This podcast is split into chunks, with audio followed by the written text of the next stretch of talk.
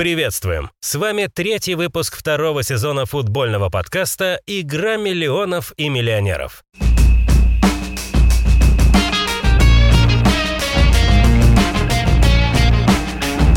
На прошлой неделе мы рассказывали о том, как правила футбола меняются в угоду зрелищности и справедливости. На очереди спортивная медицина. Из этого выпуска вы узнаете, как превращение спорта в шоу-бизнес повлияло на медицину, почему противовоспалительные препараты и обезболивающие – лучшие друзья футболистов и какую роль в клубах играют тренеры по физподготовке.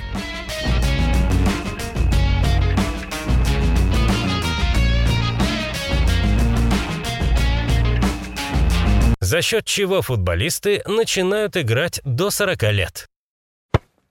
Средняя продолжительность человеческой жизни становится выше чуть ли не с каждым годом. Это происходит из-за скачка в медицине, который случился еще в 20 веке и продолжается до сих пор. Вместе с этим индустрия здравоохранения уже давно перестала заниматься только оказанием жизненно необходимой помощи пациентам. Она расширилась и стала чем-то более масштабным, отдельной сферой, в которой профессионалы способны буквально запрограммировать человека на достижение определенных физических результатов. Своего рода биохакинг, который по большому счету и зародился в среде профессиональных спортсменов. Такие новые возможности медицины оказались особенно востребованными в мире спорта и, в частности, в футболе. Касается это как фармакологии, так и травматологии. Но к чему приводит вмешательство препаратов и медицинских технологий? В первую очередь, проследить это мы можем на примере продолжительности карьеры у футболистов. Если раньше стандартом для завершения карьеры считался возраст промежутки от 30 до 35, то сейчас все серьезно поменялось.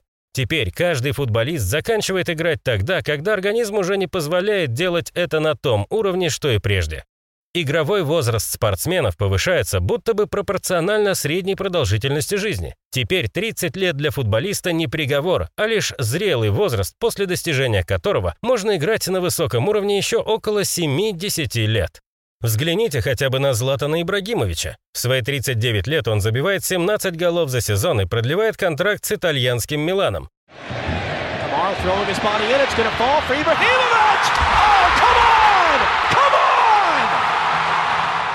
И Ибрагимович не совсем исключение из правил. Например, Криштиану Роналду в 36 лет хоть и не находится в лучшей карьерной форме, но все равно считается одним из сильнейших футболистов в мире и продолжает штамповать по 35 голов за сезон.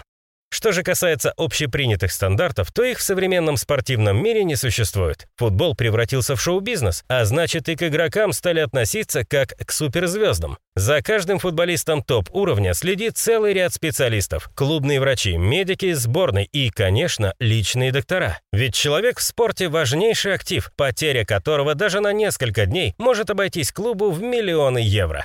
Специалисты отслеживают рацион спортсменов, следят за показателями их тела после каждой тренировки и пытаются подогнать форму игроков под конкретные матчи. Как футболисты набирают игровую форму и кто за это отвечает?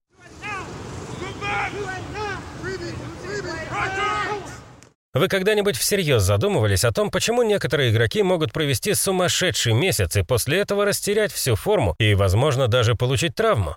Разумеется, вы сотни раз мысленно произносили фразу «растерял форму». Но что это значит для профессионального спортсмена? Дело в том, что зачастую в больших профессиональных клубах футболисты и даже целые команды заранее знают о том, когда они будут в лучших кондициях. Это не происходит из-за какого-то божественного вмешательства или по щелчку пальцев. За такими процессами стоит большая работа. Клуб сам программирует своих игроков на конкретный результат с помощью тренерского штаба. На сборах перед каждым сезоном закладывается основа и расписывается план нагрузок практически на весь год. Исходя из этого, главный тренер вместе со специалистами по физподготовке расписывает задачи для команды. Например, вспомните любую чемпионскую борьбу в каком-нибудь долгосрочном турнире. За редким исключением мы видим одно и то же. Одна команда идет на первом месте с огромным отрывом на протяжении нескольких месяцев, а затем начинает проигрывать всем подряд, пока преследователи берут очки. Такое происходит неспроста. Одна команда сознательно делает упор при подготовке на начало сезона, чтобы попробовать оторваться и вновь выйти на пик под конец, а другая пытается объять продолжительный отрезок в середине чемпионата. К тому же вы, вероятно, замечали, что под конец сезона футболисты травмируются гораздо чаще. Это объективный фактор усталости организма, и предотвратить его, по сути, невозможно. но при должном распределении нагрузок можно снизить риски. Значит ли это, что можно разработать идеальную тактику физподготовки и понять секрет побед? Конечно, нет. Ведь помимо формы есть и много других факторов, влияющих на итоговый результат. Бюджет, класс игроков, внезапные травмы, ошибки и атмосфера в команде. Поэтому предугадать результат заранее невозможно, но можно привести клуб к оптимальному физическому состоянию. И отчасти это может помочь в борьбе за победу. Раз уж мы заговорили про сборы, стоит внимательно разобрать влияние фигуры тренера по физподготовке. Это человек, который отвечает за нагрузки и кондиции игроков, а также высчитывает все риски, связанные с травмами.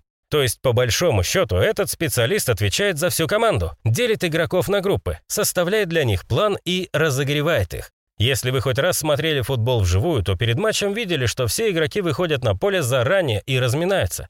Этим процессом и руководит тренер по физподготовке. Эта должность, к слову, существует не так давно. В Европе такие профильные специалисты начали появляться только в конце прошлого века, а в России это произошло примерно 20 лет назад. К тому же на сегодняшний день далеко не в каждом профессиональном клубе есть тренеры по физподготовке. Обычно это совмещаемая должность, но опыт показывает, что в будущем без этих людей не сможет обойтись ни одна большая команда.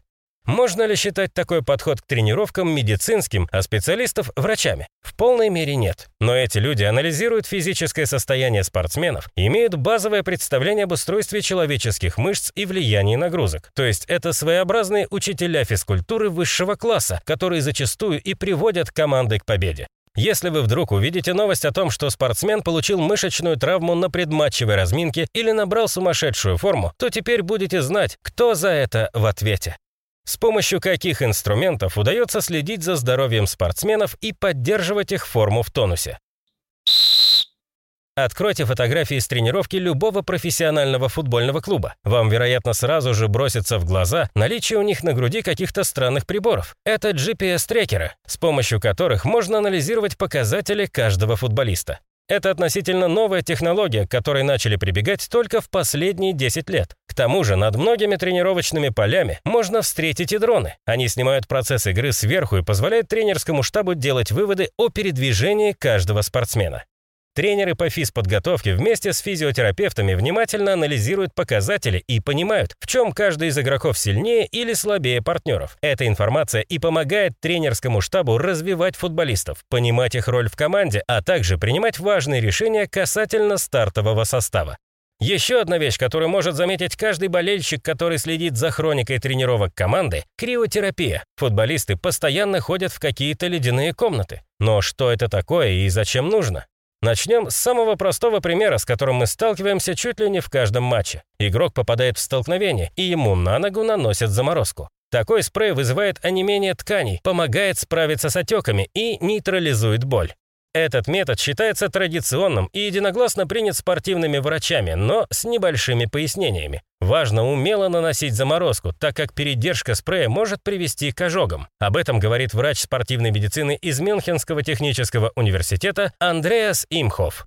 Есть и более экспериментальные технологии. Тут мы возвращаемся к разговору об этих самых ледяных комнатах. В них работает та же система, но применительно ко всему телу. Насчет этой методики есть разногласия, так как не все считают, что это действительно несет пользу. Но вреда в этом, к слову, тоже не видят. Тем не менее, если опираться на опыт, то мы можем увидеть, что во многих клубах такая система распространена. Роль врачей в футбольных клубах. Медикаменты – еще одна важнейшая составляющая современного спорта. В каждой команде существуют врачи, которые отвечают за то, какие лекарства и витамины принимают футболисты. И да, их принимают практически все. Допингом это, к слову, не считается. Вообще в спорте сложно найти профессионалов, которые не принимают никаких медикаментов. Они нужны для того, чтобы держать мышцы в тонусе, снимать напряжение и заглушать боль. В любой команде это понимают. Главное, чтобы препараты были одобрены ВАДА, Всемирным антидопинговым агентством. Задача некоторых врачей в клубах и заключается в отслеживании тенденций и запретов. Ведь если спортсменов поймают на допинге, то в лучшем случае им запретят вести профессиональную деятельность на несколько лет.